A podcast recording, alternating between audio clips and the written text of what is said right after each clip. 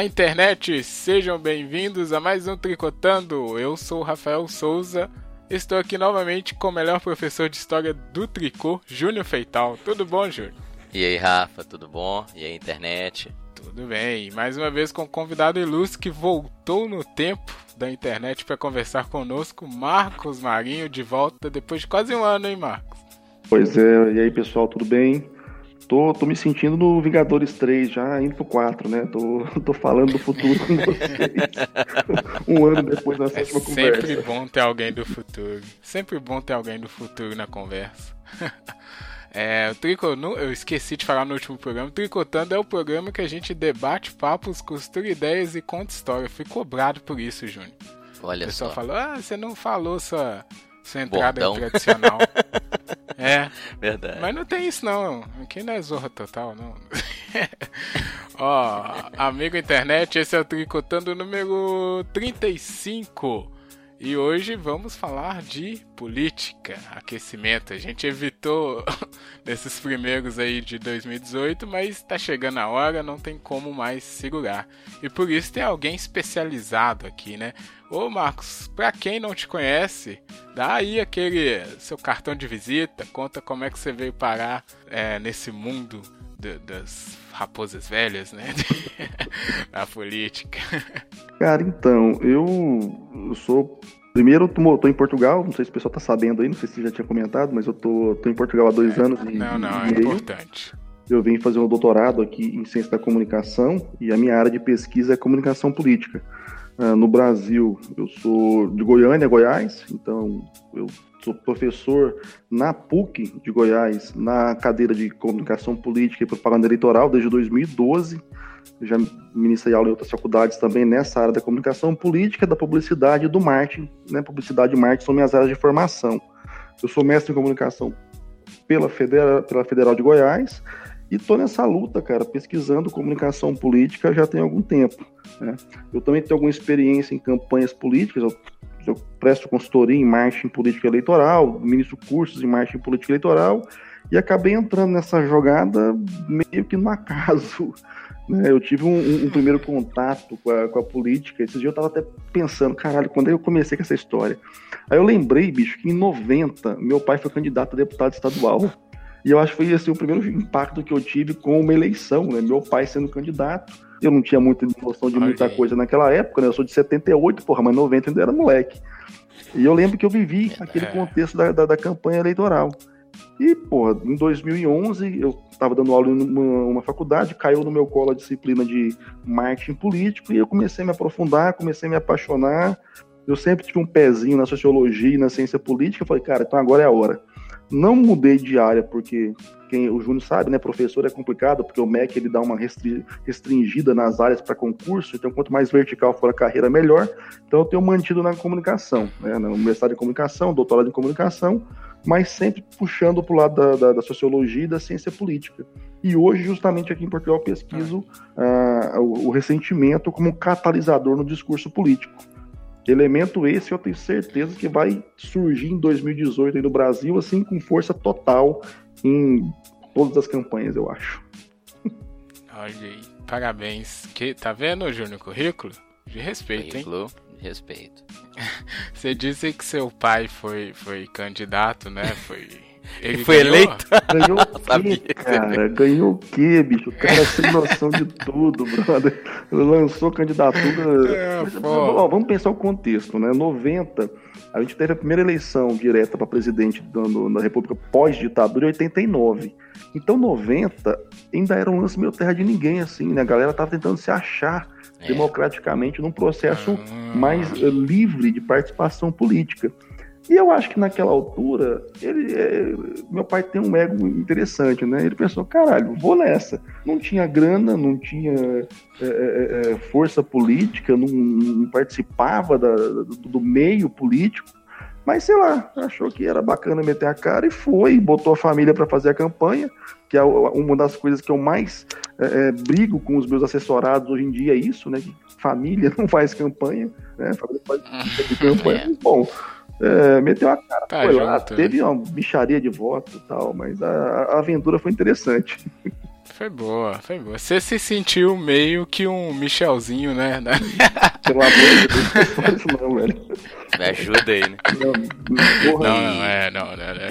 Não dá, Michelzinho mal. Malvão. O Rafa não deve lembrar das eleições de 89 nem de 90, né? Não, não. Eu eu nem existia, hein, Júnior? Pois é, Devo cara. dizer. 89 foi, foi uma eleição emblemática, né, cara? Mas as eleições de 90 também foi, como você falou, terra de ninguém ainda, né? Sim. Não, ano passado, inclusive, eu publiquei um artigo sobre isso, né? Porque eh, 2017, 2018 agora, ele tem, e você vai lembrar disso, Júnior, ele tem muita semelhança em alguns pontos com, 80, com 89, Cara, né, cara? Candidato Mas pra caramba. absurdo. O Absurdo. povo tá sem saber. Boa, boa. Então pega aí, pega aí. Vamos, vamos entrar, calma. vamos entrar nisso aí que é justamente a pauta de hoje. A gente tá se adiantando aqui. Ó, amigo internet, é, vem com a gente, né? Que agora vai tocar a vinheta. Que a gente tem vinheta agora. é, O que, que não mudou em um ano, hein? Brincadeira. Pois não é. é? a conta deu uma melhorada. Não tá aquela coisa, mas deu uma melhorada.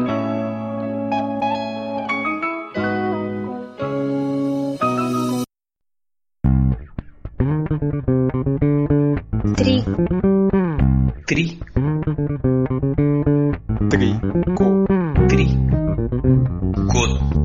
cotando, Tri.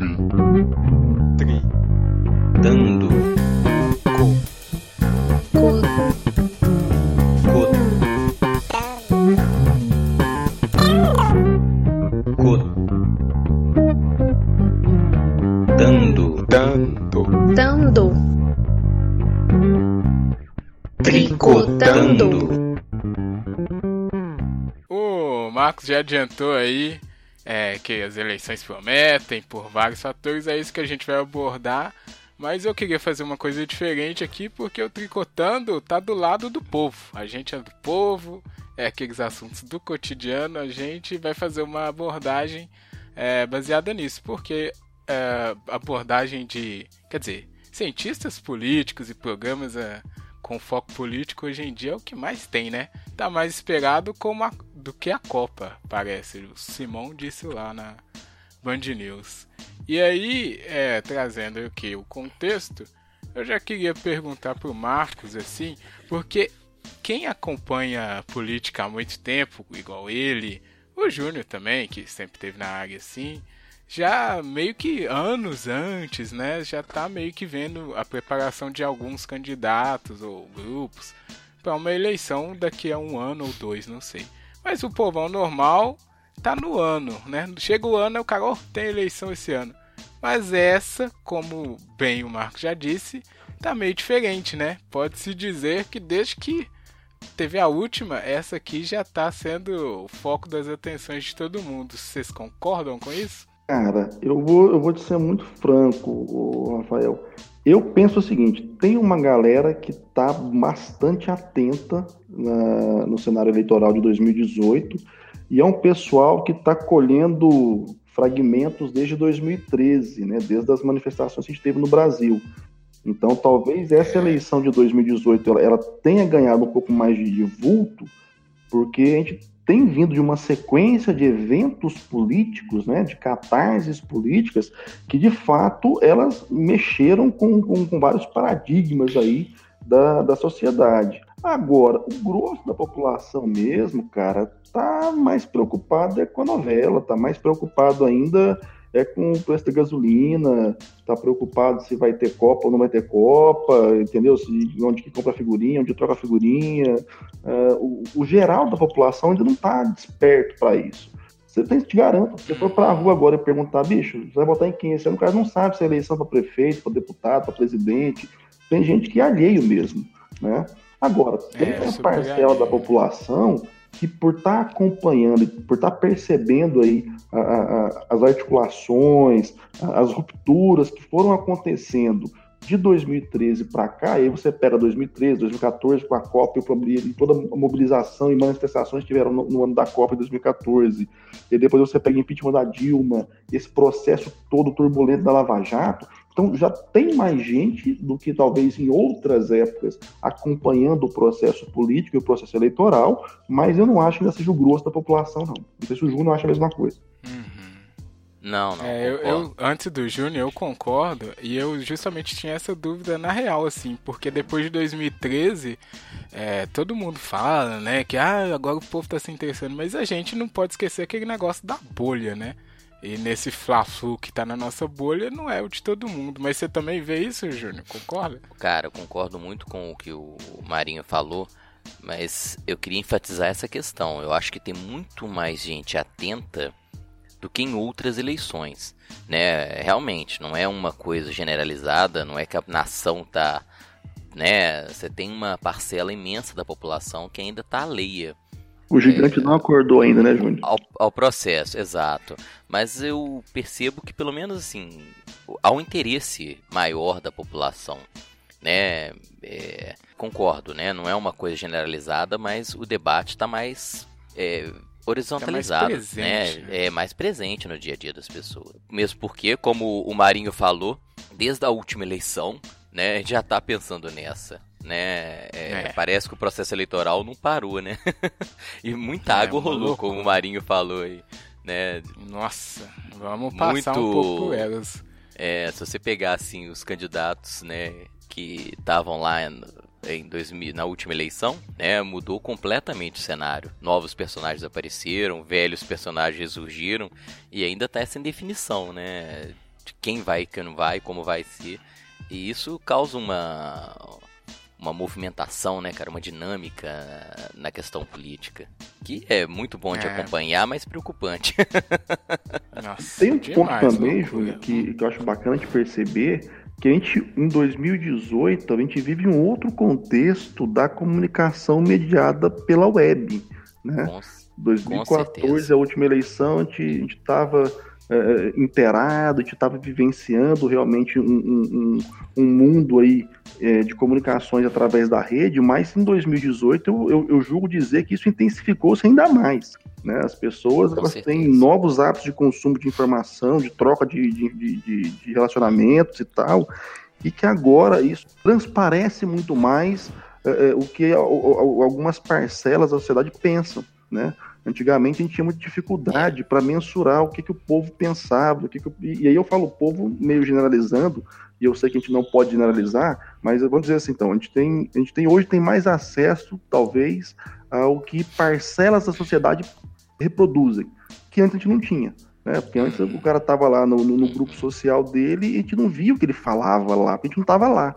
Agora, com as redes sociais, aí como o, o Rafael comentou, o lance das bolhas, a gente consegue conviver em várias bolhas, a gente consegue ouvir vários grupos. E isso vai dando uma dinâmica diferente para o processo político. Ah, eu, eu ainda não consigo botar o peso que muitos né, pesquisadores e, e muita gente que, que dá pitaco aí coloca na questão da web, mas não tem como ignorar que agora a gente consegue ter um, um panorama social muito mais detalhado é, é, e muito mais impactante, né? Porque agora a gente é confrontado com vozes que até então a gente não tinha nem acesso, a gente não sabia o que esse povo pensava, Exatamente. não sabia o que achava o cara que Isso. hoje disse que vai votar no Bolsonaro, a gente não sabia disso.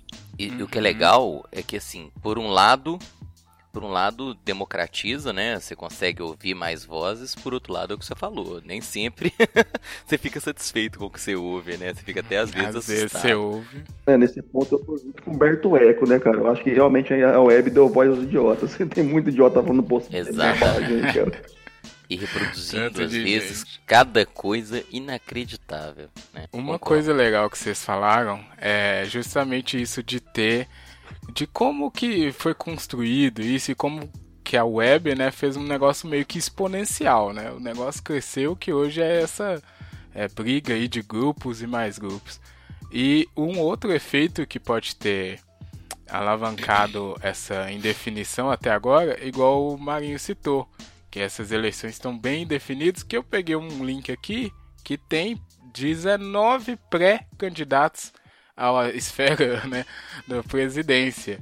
E é uma coisa que todo mundo está apontando muita atenção, porque tem. eu- aí eu faço aqui uma relação que é isso: tem tanto grupo, tanta gente falando tanta coisa, que o cara vê, olha, tem esse pessoal aqui, eu acho que eu vou, vou nessa onda aqui, né? E isso antes era difícil de você identificar tantos discursos que alguns se parecem, mas alguns têm muitas coisas muito diferentes.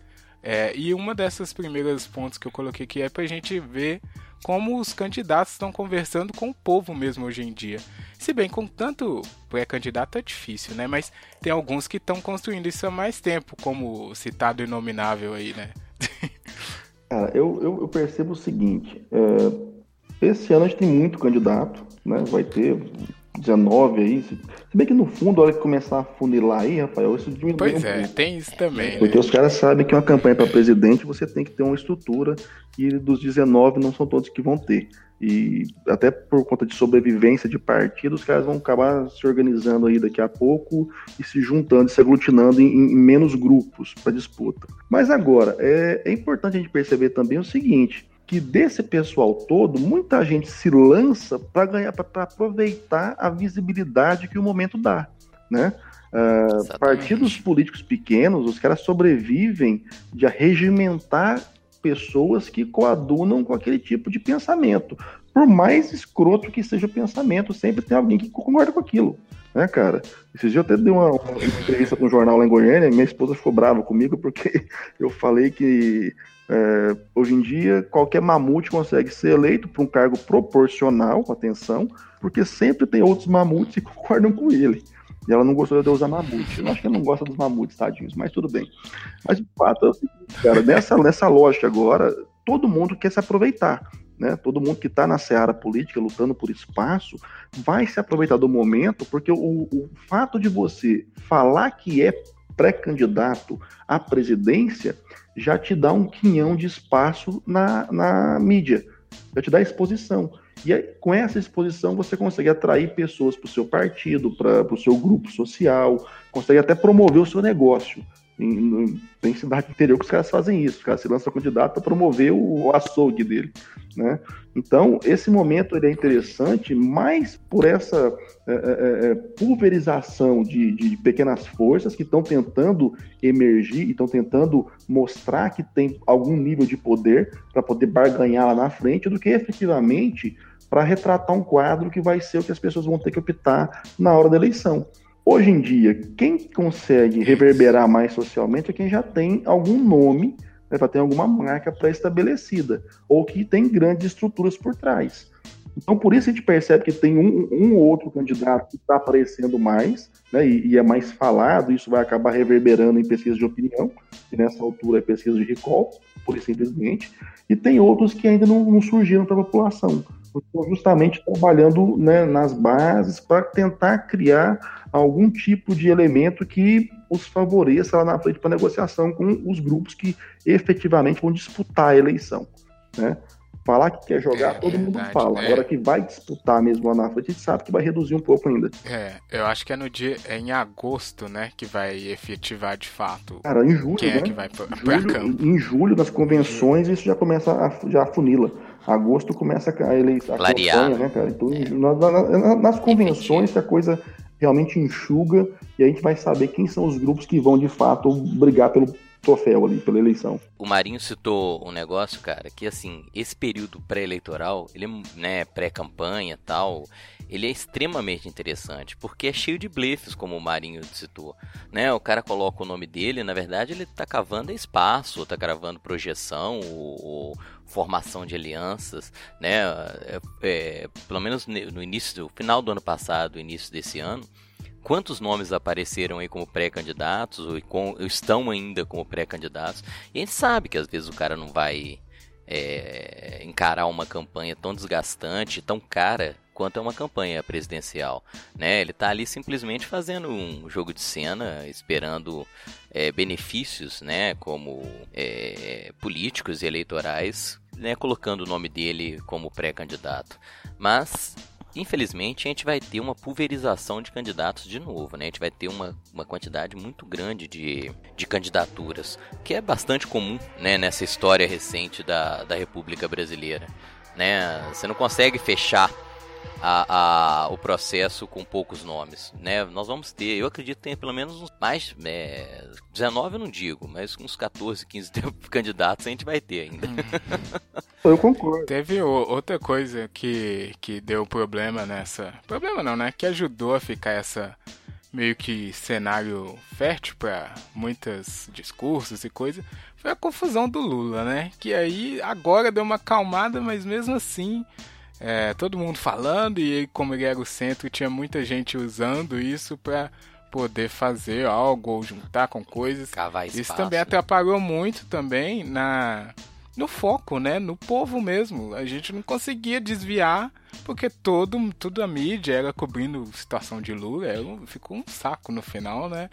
Mas agora parece que deu esse espaço para o pessoal dar uma respirada e ó, e aí, o que, que a gente vai fazer agora, né? Cara, na verdade, eu percebo que assim, é, o episódio da, da prisão do Lula, ele é um episódio bastante emblemático, mas assim, ele não fugiu em nada daquilo que quem acompanha mais é, é, é, técnica e cientificamente o cenário político podia imaginar, porque assim, a, a narrativa ela vem sendo construída já há um tempo, e, e essa narrativa de tentar afastar o Lula do processo eleitoral, e aí atenção, eu não estou aqui entrando no mérito da Lava Jato, da prisão dele, se merece ou se não merece, eu estou falando em nível de narrativa, tá? Uhum. em tirar o Lula do processo eleitoral, isso em vários momentos tentou ser feito também, né? não é a primeira vez.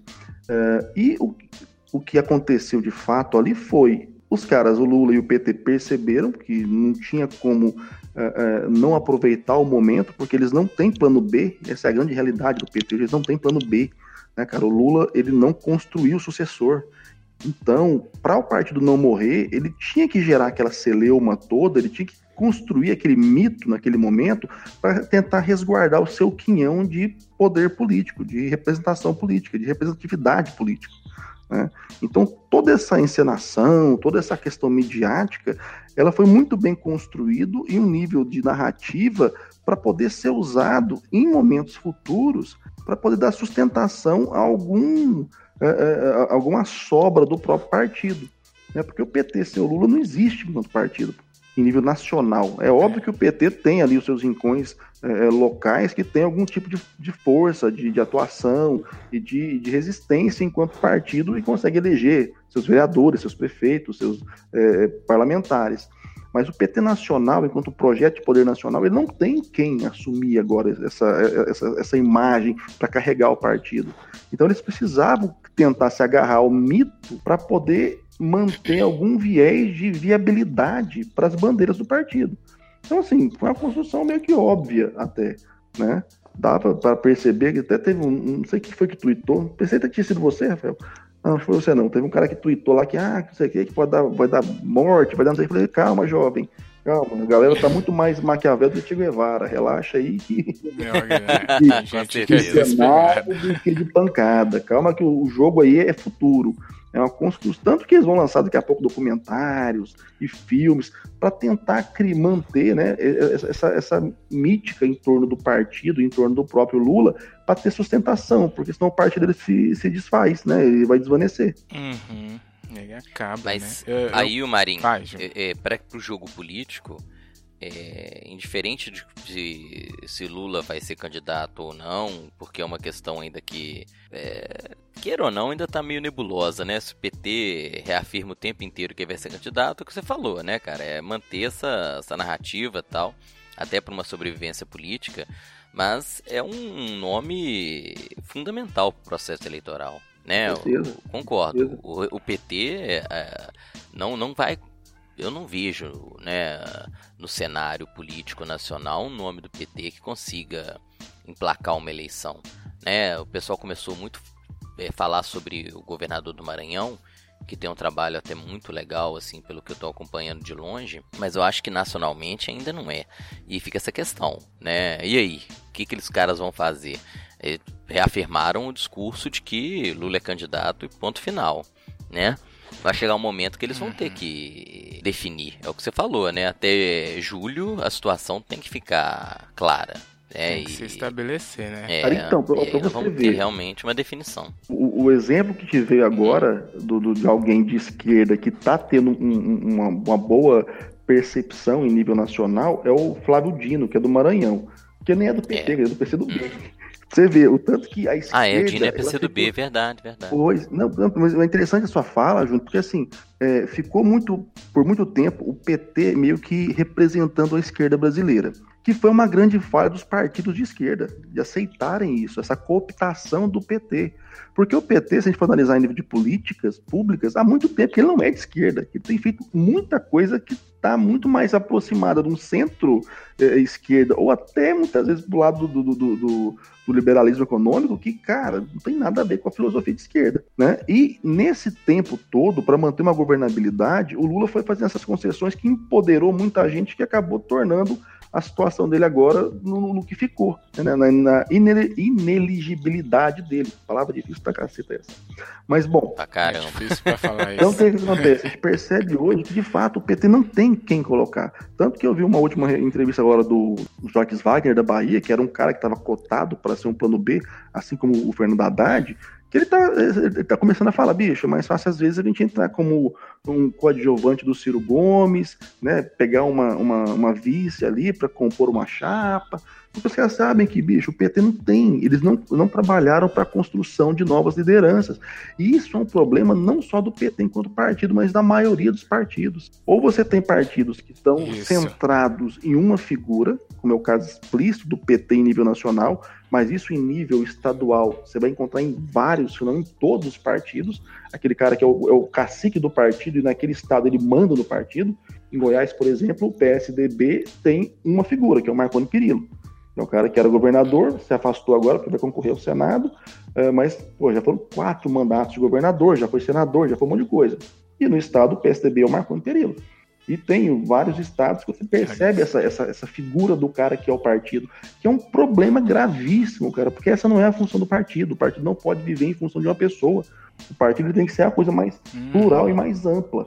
Né? A hora que você percebe que o PT é uma pessoa e que a esquerda é um partido, tá tudo errado no país.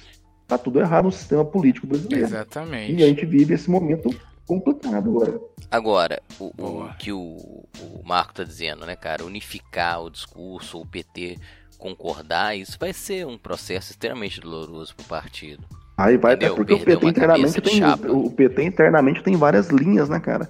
E as linhas lutam Sim, pelo poder claro, é um balaio, né, cara? É, Enfim.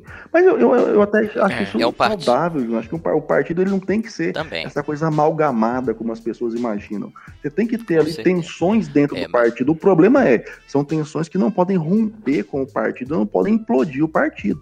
Né? A E o PT é rompeu saudável, vários né, grupos, né, cara? Sim, sim, não. Você pega Pega o. tanto de partido aí que Pois, pois, exatamente. PSTU, PSOL, todos, né, tem um pé que saíram lá do, do PT.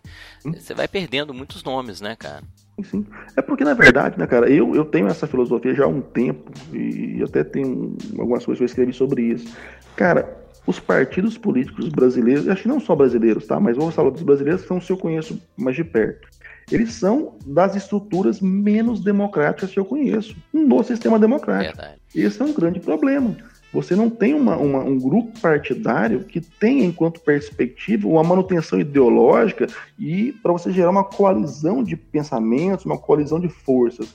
Você tem no Brasil funcionando hoje 35 partidos, onde a maioria tem nada de viés ideológico e funciona simplesmente para manutenção e para possibilitação do implemento de projetos pessoais de poder. Então você tem partidos que tem dono, cara, que o cara negocia o que ele quer, independente do que os outros vão achar. A gente viu isso agora com o PSL do Bolsonaro. Os caras, Hum. ah, vem cá, Bolsonaro, vamos lançar você aqui porque você tá no trend. E teve uma galera que saiu do partido. Teve gente do PSL que não foi fazer Exatamente. palanque pro Bolsonaro quando o Bolsonaro foi nos estados deles.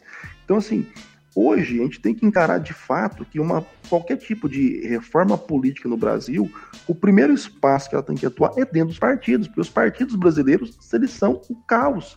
E aí eu falo uma coisa que muita gente tem medo de falar, é o seguinte, os primeiros a terem que ser ou defenestrados ou passados a limpo são os grandes, não são os pequenos não. Partido pequeno agora com essa última reforma eleitoral é, vão desaparecer por questão de não conseguir eleger deputado para a Câmara Federal e não ter acesso a fundo partidário. Então esses vão naturalmente sumir. A questão não são eles. A Hum. questão é que os grandes partidos, cara, são máquinas brutais de manutenção de sistema. Eles não funcionam para promover uma melhora da democracia uma ampliação da participação política e social. Esse é o grande problema, e ninguém fala nada. Pô, o PMDB tá no governo desde que o governo existe no Brasil, quase, velho. Se calhar o PMDB é. Portugal do Brasil, cara, ninguém falou nada pra gente. E, porra, Ninguém falou, tava ninguém junto fala, lá. não o PMDB. Do Álvares era do FM. Pô, vai saber era, né, cara? Gente não sabe, pô. Porque, bicho, Vai os caras saber. conseguiram criar o demônio no PT, eles querem matar o PT, mas o PMDB fica de boa, o PSDB fica de boa. Então, assim, os grandes partidos brasileiros Tranquilo. que abrigam os maiores canalhas do país estão tranquilos. Vão se manter no poder, pegando um É. fundo partidário brutal, fazendo o que querem fazer. Porra, isso pra mim não é melhoria no sistema político do país. Eu só ia falar o seguinte, que essa coisa que vocês tocaram aí, citaram bem, uma das repostagens que eu achei aqui, que é falando da percepção do povo, nessas coisas assim, é justamente isso, que apesar de ter esse tanto aí de pré-candidato, gente falando que vai não vai, a maioria é um pessoal que todo mundo já tá careca de conhecer, né? E aí é igual o Marinho falou, as coisas estão funcionando sempre para esses mesmos caras estarem lá. E aí na percepção do povo, faz todo sentido você buscar aquele outsider lá, né? Que o povo gosta de usar agora, que é o. Como é que é? O apolítico, né? Ele veio de outra, É o João Dória. outra O situação, João Dória não é? era político até pouco É. tempo e agora tá lá, né? É. E agora já tá embrenhado lá no meio, né? Mas ainda voltando um pouco mais, eu só queria perguntar o seguinte: é, toda essa narrativa aí do Lula, vocês acham que pro povo é, foi uma boa? Porque, claro que quem é PT lá, né, veste a camisa do PT, foi a melhor coisa, nossa, herói. E quem quer o Lula morto, whatever também, né? Ninguém quer saber. Mas o porquê sempre tem esse povo aí que é a massa que o povo, que os cientistas dizem que vai decidir, né? Que tá no meio do caminho, não sabe direito, que tá meio indefinido. E essa narrativa que o PT construiu nesse episódio, vocês acham que foi mais benéfica pro partido no fim das contas? Porque eu fiquei, eu não sei assim. Porque você cria toda essa coisa pra mostrar uma coisa grandiosa, vai ter documentário igual o Marinho fez, falou, né? Mas e aí, né? Só tornou maior a, a derrota ali no caso deles, né? Cara, eu, é o seguinte, Rafael, pra mim, cara, aquele momento ali não era um momento pensado em nível de povo brasileiro. Aquele momento ali é um momento pensado em nível de manutenção da militância, de reforçar os anseios e as Então expectativas da militância. Sim, é você falar para sua bolha. Porque o que é mais complicado nesse tipo de situação é você perder os seus adeptos. Isso é que mata o partido. Né? O partido ele subsiste, ele sobrevive Entendi. enquanto ele tem militância, ele tem pessoas que o apoiam. Então aquele momento é um momento emblemático porque é um momento para defesa de uma ideologia que foi disseminada e implantada no grupo de suporte. Eles não podiam simplesmente entregar a coisa, porque, pô, demonstrar fraqueza nesse momento, cara, você faz o cara começar a repensar se vale ou não a pena apoiar aquele partido, apoiar aquele grupo. Então, para o objetivo do partido, a coisa foi perfeita, foi linda. Aquela foto É. lá que produziram lá no o Lula, parecia a Daenerys Targaryen no meio do monte de gente. Ele disse, foi, foi Aquela foto foi cara. foda, aquela Foi foto. perfeito aquilo. Então, depois eu falei, cara, a é construção né, da história, a construção do mito foi excepcional. E foi pensada exatamente para o público que eles queriam atingir, que não é a população brasileira. População brasileira hoje, a gente está. E aí é um, um- um ponto que eu até acho bacana falar, é o seguinte, a gente está meio que com essa. Com essa ideia de que existe uma polarização e essa polarização dividiu o país ao meio, que sinceramente eu não acredito. A gente tem dois grupos antagônicos que já se antagonizam há muito tempo e que agora estão mais fortes, estão mais fervorosos, estão mais nervosos e mais bem Tem mais vozes. Eu diria até que tem mais voz agora, justamente por causa da coisa da Pô, internet. então tem mais e tal, né? exposição. Agora, a população Isso. média mesmo, geralzão, o cara tá nem aí pra broca. Ele assiste isso como se fosse um capítulo de novela, bicho. Porra, prendeu Lula, Pois é. com dó. Ou não, achei bom. Não, deram tiro no acampamento. Não, o que, que é isso? Que não pode. Ah, não, pode. Isso. Quem tá de fato se É digladiando eu são as militâncias, cara. E a militância, a função dela é isso mesmo, é brigar. O militante é o cara que abraçou a causa ele vai lutar por ela. independente da causa que for, se você gosta ou não. A população, no momento de ser acionada, que é o momento eleitoral que a gente vai ter agora em outubro, é que ela vai ponderar a quem vale a pena, naquele contexto, dar o apoio. Então, assim, essa coisa de ah, o Hum. país está dividido, mentira, o país está dividido nada, cara. Quem está dividido são as, as franjas dos grupos sociais que sempre foram divididas. Agora a gente tem mais é, visibilidade sobre isso.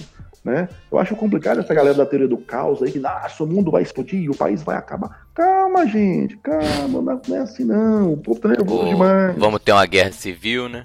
Pois é, cara. Não, Que a gente nem o Thanos matou todo mundo, então relaxa, velho, relaxa. Vamos dar spoiler aí que Ó o não deu. spoiler aí, não tem Guerra Infinita É. agora não merece ver também, não. Vai cagar, vai esperar a sessão da tarde. Ai, ai.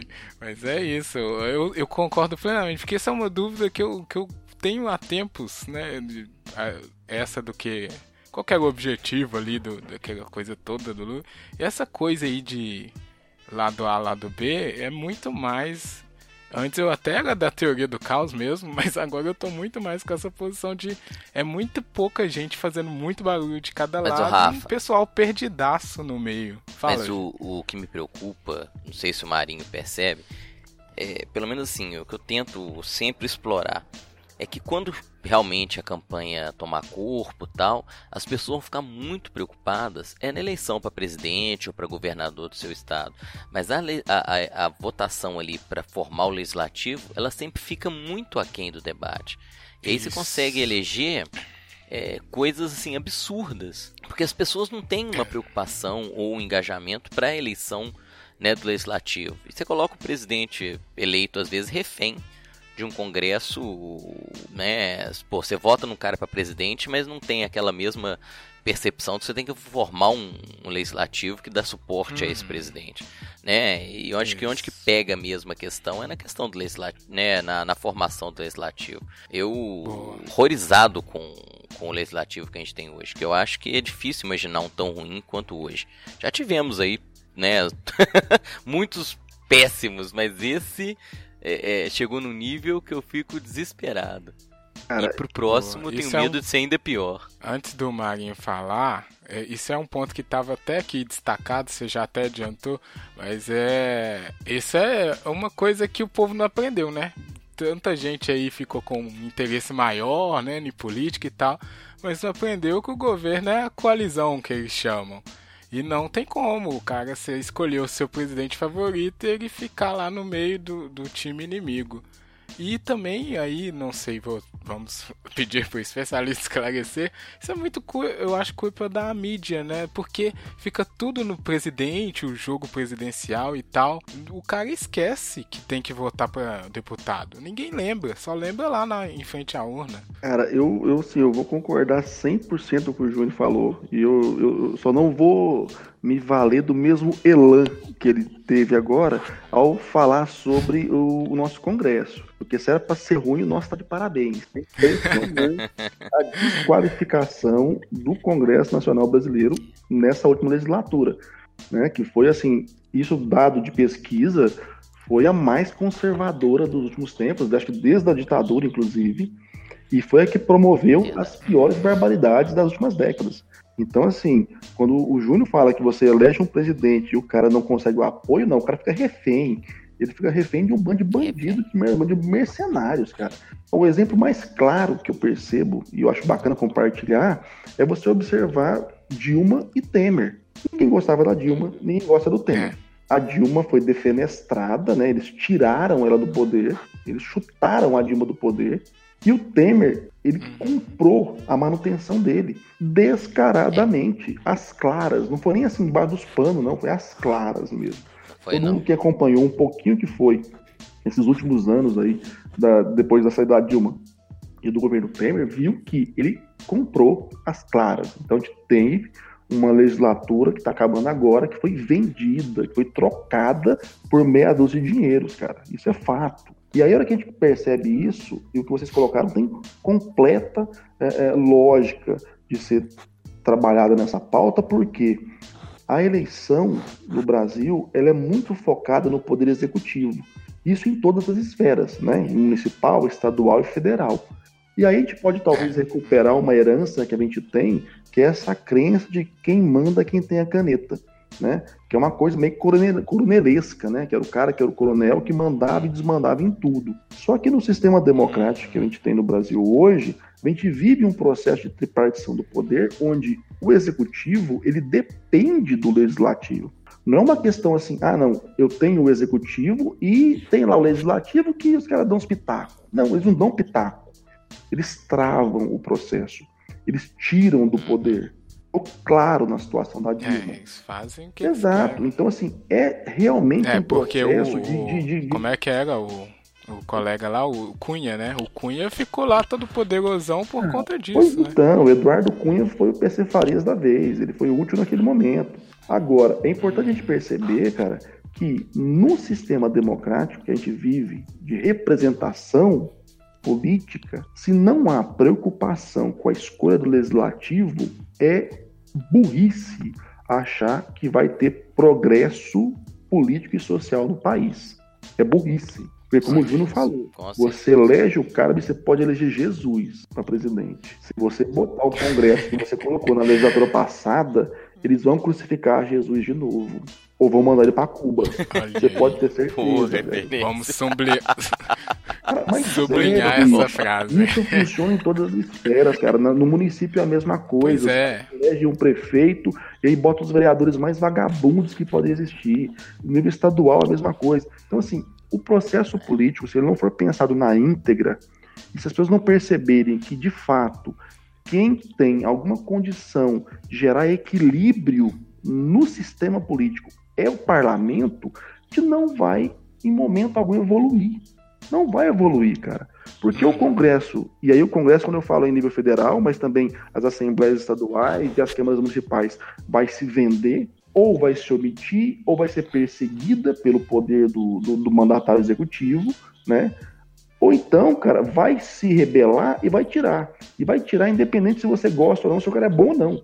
Vai tirar por interesses Hum, próprios. Isso. Então, a hora que você fala, e você falou bem, Rafael, as pessoas não se preocupam com voto no, no- no legislativo. Tem uma pesquisa bastante antiga, inclusive, que fala que 43% das pessoas decidem em quem votar para o cargo proporcional, para esse cargo legislativo, na fila, cara. Uhum. Querendo entender isso. Absurdo, né? Quase 50% Isso, das pessoas isso é uma das coisas que mais me preocupa, assim. É por isso que vai Eduardo Cunha em vários mandatos. Você tem Bolsonaro com sete mandatos. Você tem o Tiririca com dois mandatos. Então, assim, é, bicho, você vê a galera tá lá há décadas, há décadas, e não se fala nada. E sabe o que é que é assustador? Eu, eu, minha escola, né? Eu fui diretor um tempo de uma escola e lá era sessão eleitoral. Eu ficava impressionado que o cara ficava entregando o panfletinho ali na porta, né? Fazendo aquela boca de urna. Fala, isso tem sentido? É, e, e- e por incrível que pareça, o que você falou, né? Tem, o cara tá ali panfletando exatamente. minutos antes da eleição. e né, Será que isso tem retorno? Tem, né? Porque as pessoas chegam sem candidato. Depois de todo o Exato, processo que porque o demora cara meses, lembra só o cara ali, chega só sem quando o cara entrega cara. o papel pra ele que ele lembra que Cara, tem que votar é- nele. né, é seja, deputado. Em todo curso que eu ministro de marketing eleitoral, o pessoal questiona muito a questão do que a gente chama de forração. Né, que é aquele lance que no dia da eleição, o chão da, da sessão eleitoral é mais coalhada de santinho, de santinho todo mundo ali. Né, pra que, que serve aquilo lá? Cara, serve sim, porque tem gente que vai deixar pra escolher na hora. O cara tá andando lá, encontra um santinho no chão, pega daquele lá e, e vota. E o que é pior, o cara às vezes pega o santo e fala, porra, bonitão, hein? Esse aqui é bonito. Vou votar porque é bonito. É, nossa, Isso cara. acontece, Rafael, isso acontece, cara. O, o voto, eu tive um professor, o Maianelli, que ele falava muito claramente isso, né? O voto, ele tem um valor muito efêmero, ele vale qualquer coisa. Ele vale aquilo que o eleitor estiver disposto a despender por ele. Então pode ser porque o cara é bonito, porque o cara é da minha igreja, porque o cara é legal, porque o cara me cumprimenta na rua, por qualquer coisa. Uhum. Qualquer nível de conexão, né, vai servir. É, meu irmão, você precisa de alguma referência para escolher. Você é chamado à escolha. Mas é engraçado que você é chamado para escolher, mas você não é formado para escolher. Eu acho que esse é o ponto fulcral Isso. do processo político brasileiro. Né, nós não temos educação política, educação cívica, educação social. Então, se eu não tenho uma formação política que vai trazer para a pessoa os elementos que ela tem que considerar na hora de optar por um representante ou por um executivo, cara, como é que eu vou cobrar dessa pessoa votar bem? Né? Eu acho bacana, e eu acho que vocês vão lembrar disso, né? Toda eleição para presidente, o pessoal do Sudeste e Sul fica reclamando do pessoal do Nordeste. É, porque esse povo do Nordeste não sabe votar. Os caras me elegem o Dória, velho. Os caras elegem o É. Alckmin. É o pior eleitor do país, Deus que me perdoe. Não, são os mais sem noção. É. Você pega, pega os caras que Sem são eleitos por São Paulo, pra você ter um exemplo. Meu irmão, Russomano elegendo a bancada do PRB toda É. vez. Enéas elegendo o Verdade. Prona inteiro, não elegeu mais porque não tinha candidato. Então, assim, esses caras se arrogam uma certa é, inteligência política, um certo conhecimento político, que é do mais raso e tosco possível. Então, eu não sei que eles reclamam tanto. Qual é o cabedal intelectual Pois que é. eles têm pra falar que votam bem? Olha os caras que eles elegeram, brother. Pelo amor de Deus. É, eu, eu ia falar que isso é o que mais me preocupa, porque desde quando eu fiquei esclarecido politicamente, se é que é possível, sei lá, você, você conhece essa, essa parte, né? Você vê que não é a. Porque é muito difícil, e eu concordo que é extremamente difícil você ficar acompanhando um cara que é candidato a deputado quando tá todo mundo falando de Lula e Bolsonaro e não chega informação do cara pra você e você não sabe o que, que ele fez. E aí depois a gente. Ah, lembrei, a gente, eu ia falar o choque que teve foi quando teve a votação do impeachment, né? Que aí todo mundo ficou, que isso? Quem que é esses caras? Quem que colocou esse pessoal maluco aí fazendo festa? Quem lá? Que elegeu horror isso, né? aquilo, É. né? Cara, você teve Pois é, aquele aí cara de Pará tá lá que, que fez aquela tatuagem de rena no braço, no ombro, né? Do Temer. Nossa. Velho, aquilo, aquilo é, é, é uma desgraça. Aquilo dá uma depressão na cabeça do cidadão. porque É, é triste, velho. Não, É e se ele chegou, difícil. e se ele tem um cargo, é porque ele teve votação. Isso Uhum. que é assustador, né? Como o Rafa falou. Pois é. E aí todo mundo ficou falando, "Ai, como chegou aí, né? E é Uhum. nesses votos aí do, do santinho mais bonito da, da rua. Mas aí que tá, cara. Aí vale a pena a gente, a gente colocar um, um- só um, um, um- um parênteses aí. Que muitos desses caras que estão lá, eles não foram eleitos por votos deles. Isso que é o mais grave. Tem isso também. Como as pessoas Verdade, não acompanham o processo eletivo para o legislativo, elas não percebem que, opa, se eu votar nesse cara, pode ser que eu eleja um outro cara que eu detesto. Então, como eu falei aquela hora, a Uhum. população Isso é chamada para decidir algo para o qual ela não é trabalhada, não é informada o suficiente. Elucidada. É. Elucidada. O nosso verdade. problema hoje é grave no Brasil, por quê? Porque a gente não tem educação política, cara. A gente não tem nenhuma formação que dê ao cidadão uma condição mínima de ser crítico na hora de escolher, na hora de votar, sabe? De, de ter referência. Eu tenho, tenho um, um- um tempo que agora, por conta das minhas pesquisas, que eu estou martelando na cabeça para escrever alguma coisa sobre a nossa crise de referências. A gente perdeu é, em muito, por várias questões, é, é, o, o, o elemento referencial que nos ajuda a significar o contexto. E na área política, isso é muito grave, porque a gente acaba perpetuando um sistema que a gente sabe que está podre, que a gente sabe que não satisfaz, mas a gente não consegue perceber que pode ser de outra forma, porque a gente não faz nem a puta ideia de que existe outra forma. E, e ô Marinho, e me assusta mais ainda quando você vê ganhar força o discurso do, de grupos como Escola Sem Partido, que ainda tentam dificultar ainda mais. Não estou dizendo que eu sou favorável ao discurso político, né, partidário, mas quando você coloca assim, né, uma proposta de discussão política, você ainda pode ser enquadrado como doutrinador, né? São grupos que ainda tolhem ainda mais o debate político com um grupo que para mim é fundamental, que é a juventude que está em formação, Hum. né? Só pegando o gancho do Juninho, Rafael, é o seguinte, porque a hora que eu vejo essa- esse, esse papinho de escola sem partido, o que pra mim ficou claro ali é que o problema não é o discurso político, o problema é o discurso discordante do que eles acham que é o, o correto. Uhum. E aí vai tanto pro, pro viés da política, e aí uma política partidária, que não é nem política em essência, é política filosófica, é uma política partidarista, né, que os caras querem que a deles prevaleça, e mais, para um viés que foge da ideia de Estado laico, que é um viés religioso, uma ideologia dogmática, que é mais Exato. prejudicial ainda para o sistema. Né? Então eu, te- eu vejo esses caras falando de escola sem partido, não a ideologia de gênero, os caras falam umas besteiras tão malucas, velho, que você percebe que não há ali uma preocupação com o pluralismo. Há uma preocupação com você sobrepujar qualquer outro tipo de ideia à sua. E a sua que é a mais tacanha e a mais conservadora e dogmática possível. E isso me assusta ganhar força no Brasil, cara. Um país plural igual ao nosso, do tamanho que é o nosso, a gente percebe que é esse tipo de gente que consegue reverberar socialmente. E aí o que o, o, o Rafael já falou antes, né? A gente tem grupos que não são tão grandes, mas são muito barulhentos, cara. E os caras sabem fazer barulho. Demais, né? Isso eu acho uma coisa.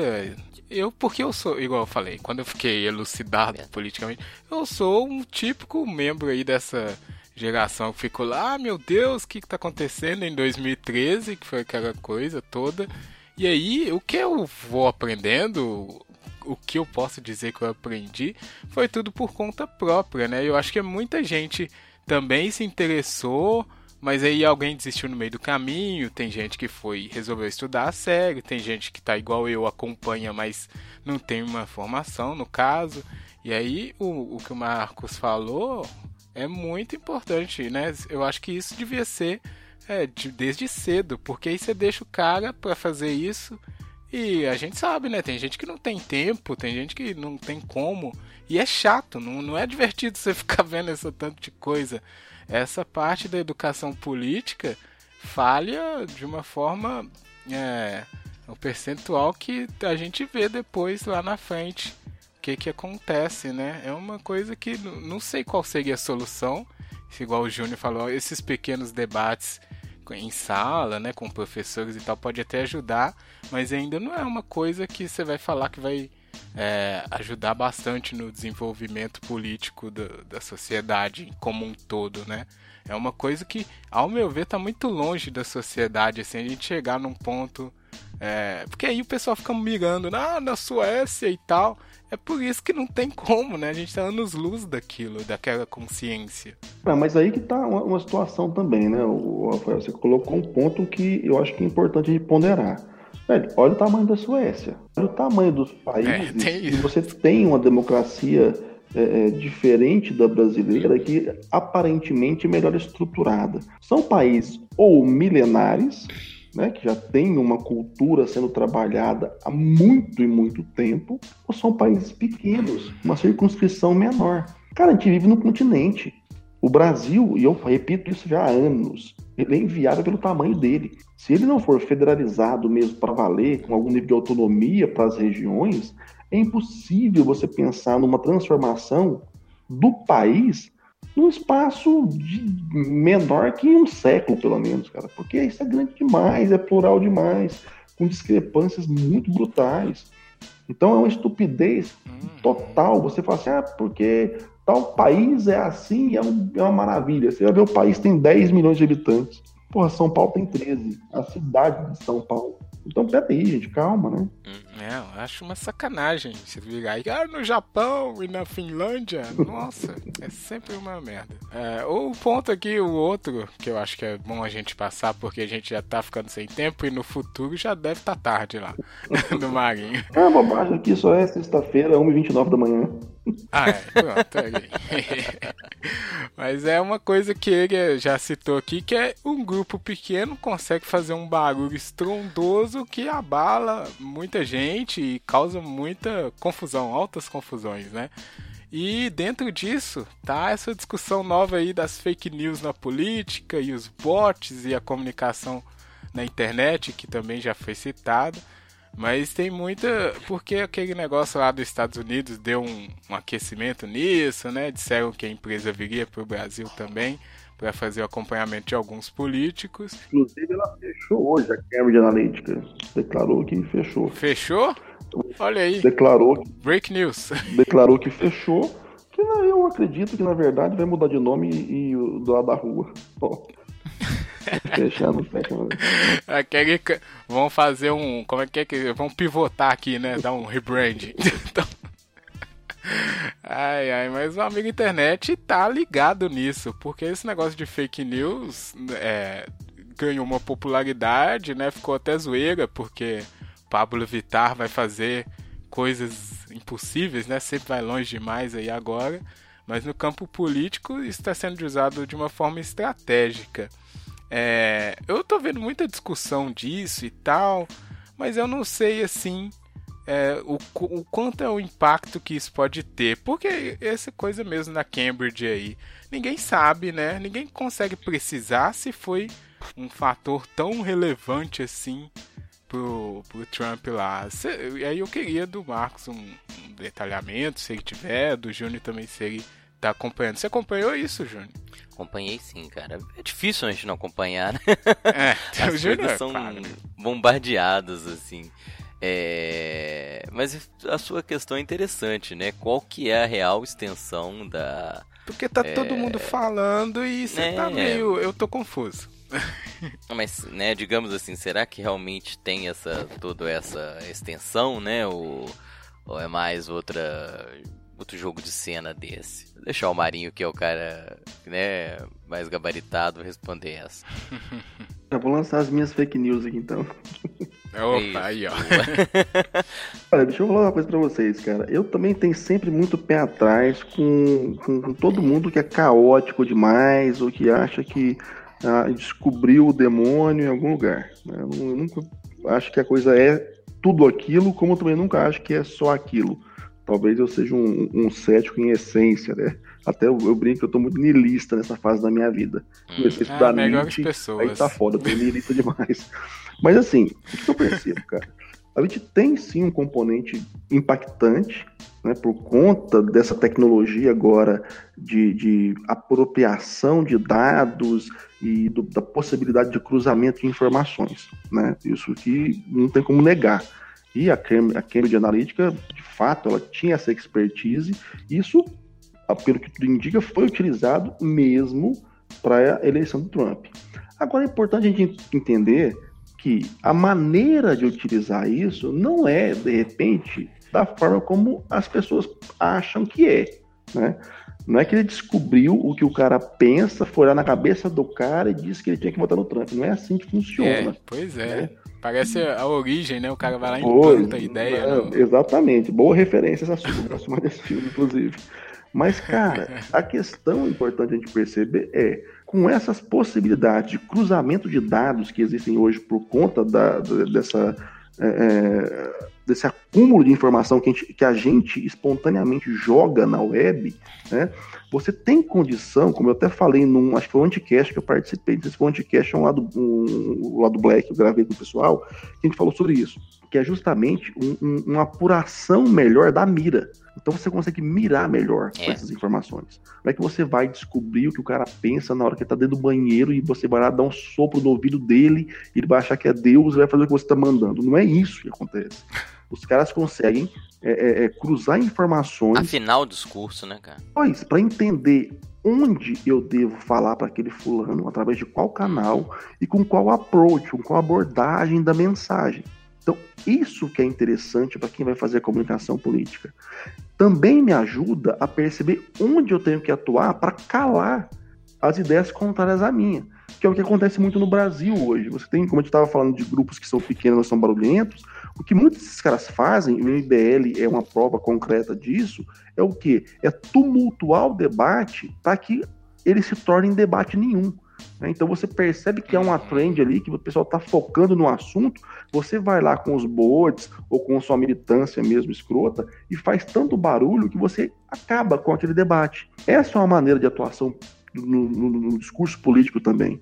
Então o que esse pessoal faz é ou afinar muito bem a mira para saber onde colocar a informação, onde colocar o discurso, e aí você vai somando as referências que a pessoa tem dentro da bolha dela, que é uma referência que o Rafael já usou hoje, e aí a pessoa começa a ser influenciada de fato por aquilo.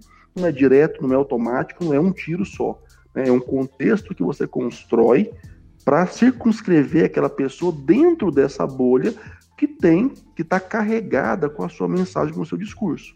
Só que isso, irmão, é muito difícil. Isso demanda muita técnica, muito investimento, muita grana, muita equipe. Coisa que no Brasil, em nível de eleição, a gente não tem ainda.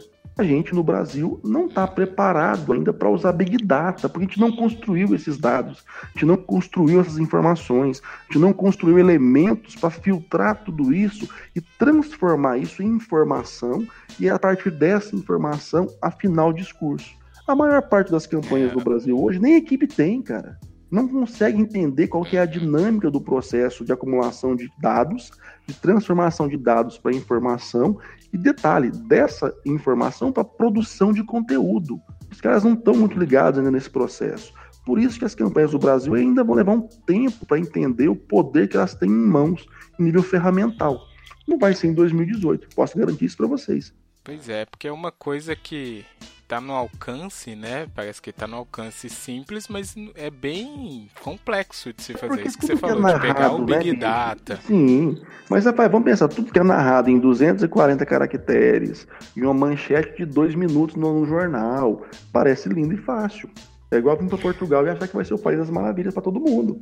Tudo que é narrado no Pois é, frame, né? cara, no enquadramento pensado para gerar um entendimento coletivo da mais baixa é, intelectualidade, parece muito simples, mas não é simples assim, né?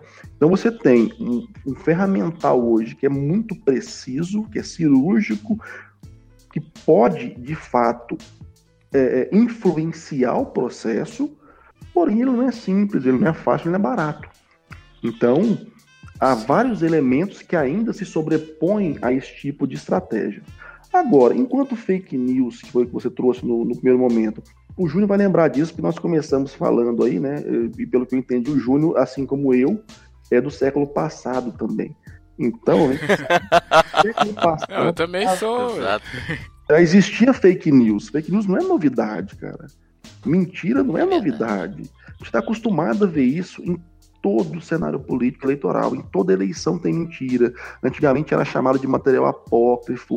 Isso sempre existiu. Eu até tenho o, o- Rafa, a gente estava em off aqui, ele estava perguntando sobre o canal do, do YouTube. Tem um vídeo que eu coloquei lá que é sobre fake news, inclusive, que- eu falo muito claro isso. Cara, a gente está acostumado com fake news, a gente convive com fake news a vida inteira. O problema é que agora essas fake news elas ganham um vulto maior porque elas conseguem ser introjetadas dentro das bolhas de uma maneira mais enfática.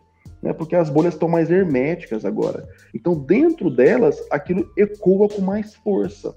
Então, o nosso problema não é porque ah, vai ter mais ou menos fake news. É porque agora a gente está muito aprisionado em algumas bolhas, alguns bolsões hermeticamente construídos que nos impedem de confrontar aquela notícia falsa com outras possibilidades de interpretação. né? Então, você tem aí um contexto onde as pessoas estão presas dentro de grupos sociais ali, ou na internet, ou no, no WhatsApp, ou até em, em pequenas localidades, onde elas vão só fomentando o que elas já acreditam.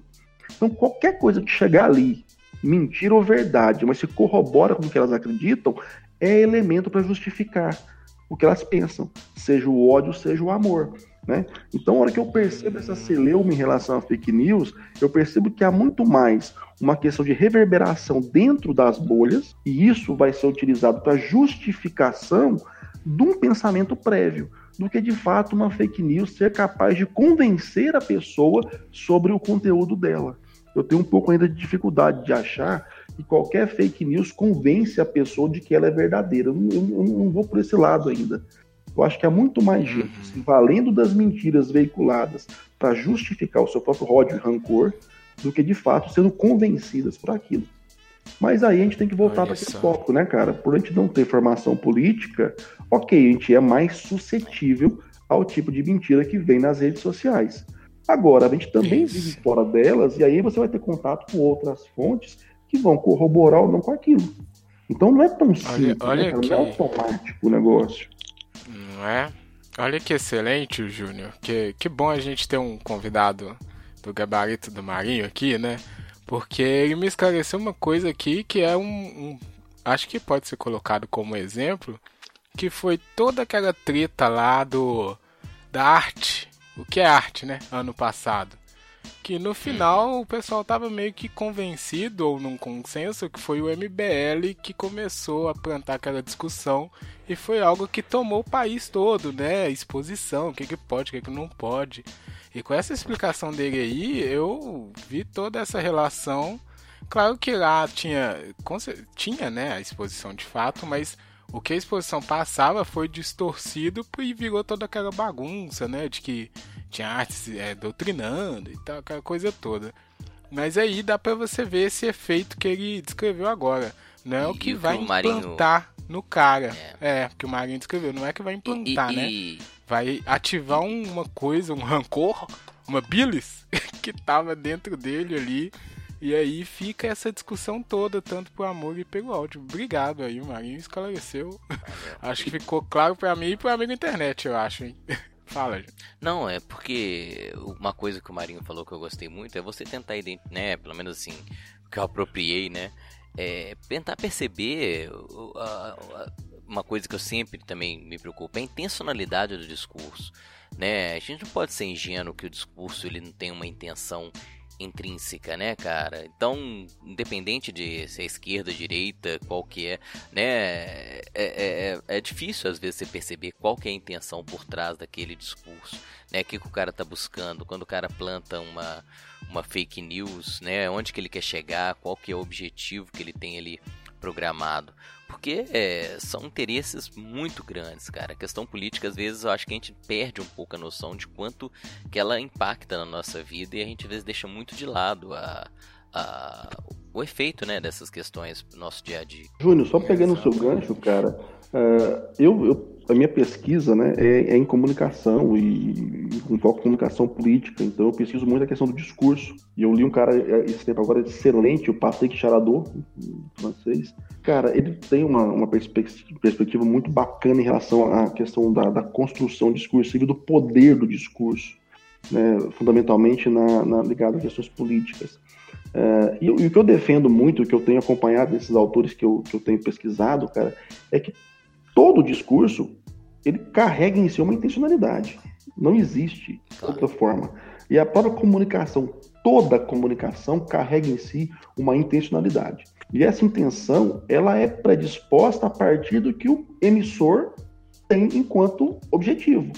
Seja de convencer, seja de repelir, seja de entreter, seja parecer bacana, mas sempre não existe comunicação inerte, cara. Toda comunicação tem ali por trás dela um interesse já é, subjacente.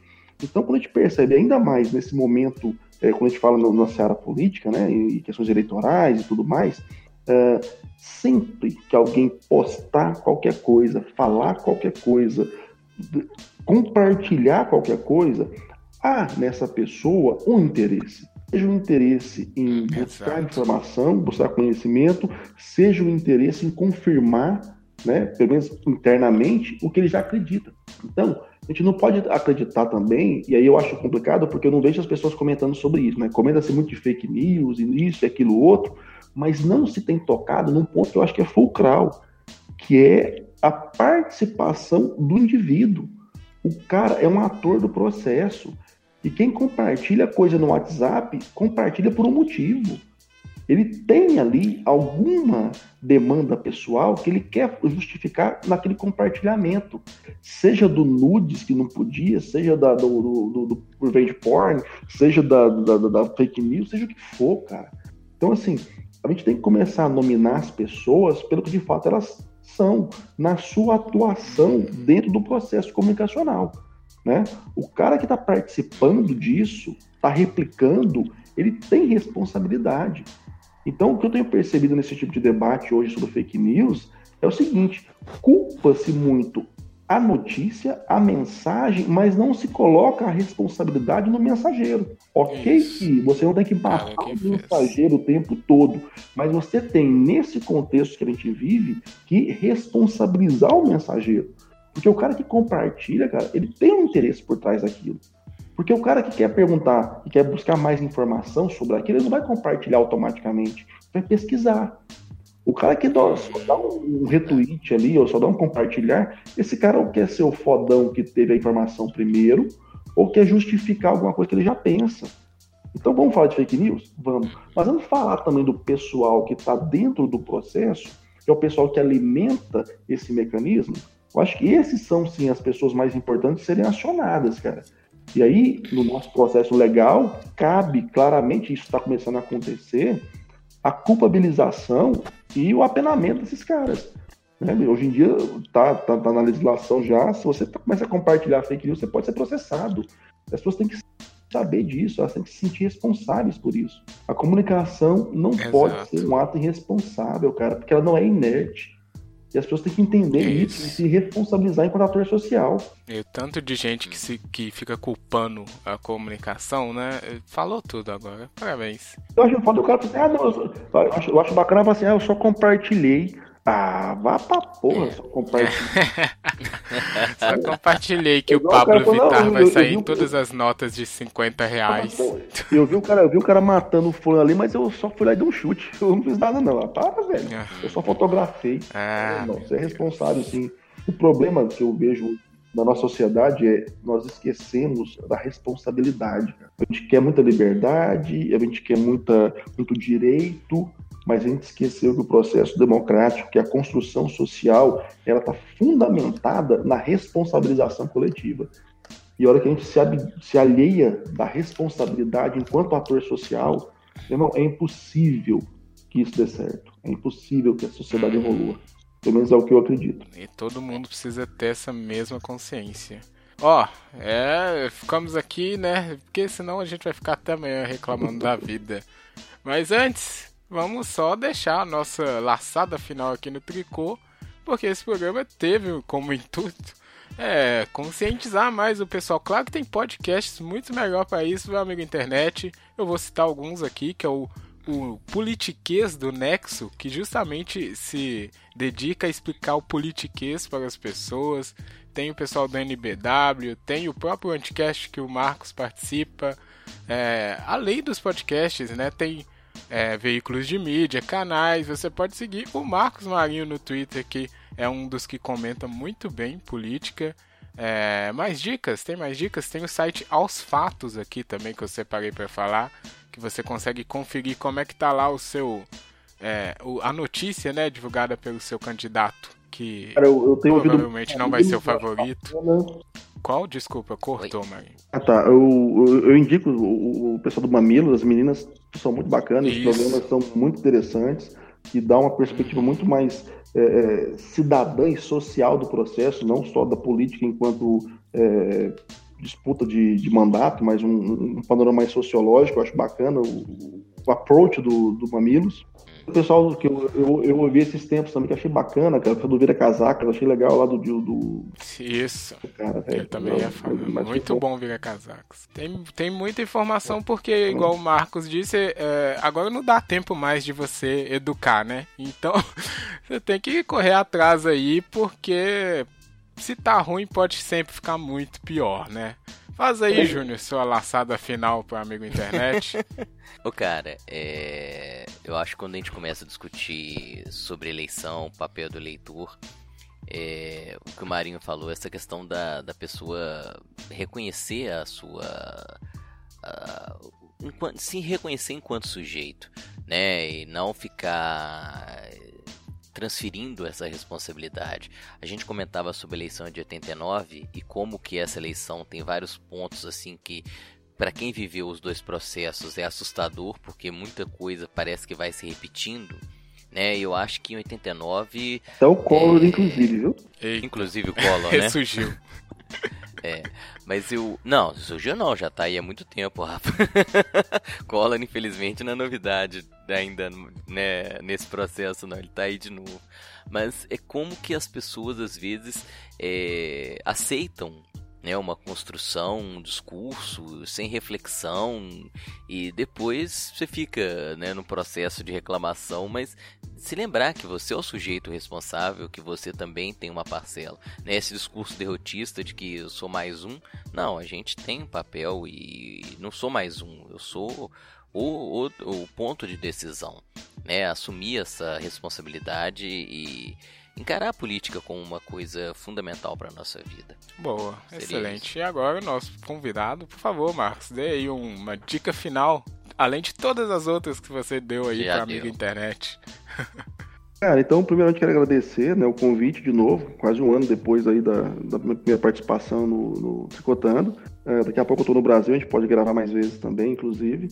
E eu penso o seguinte, é, de fato, o que é o ponto fulcral, acho, da nossa conversa, de o que a gente precisa observar no Brasil agora nesse ano de eleição, é a responsabilização das pessoas, né? O indivíduo enquanto um sujeito do processo. Ele não está simplesmente sendo conclamado para ir lá apertar um botão numa urna. Ele tem uma responsabilidade em relação a isso.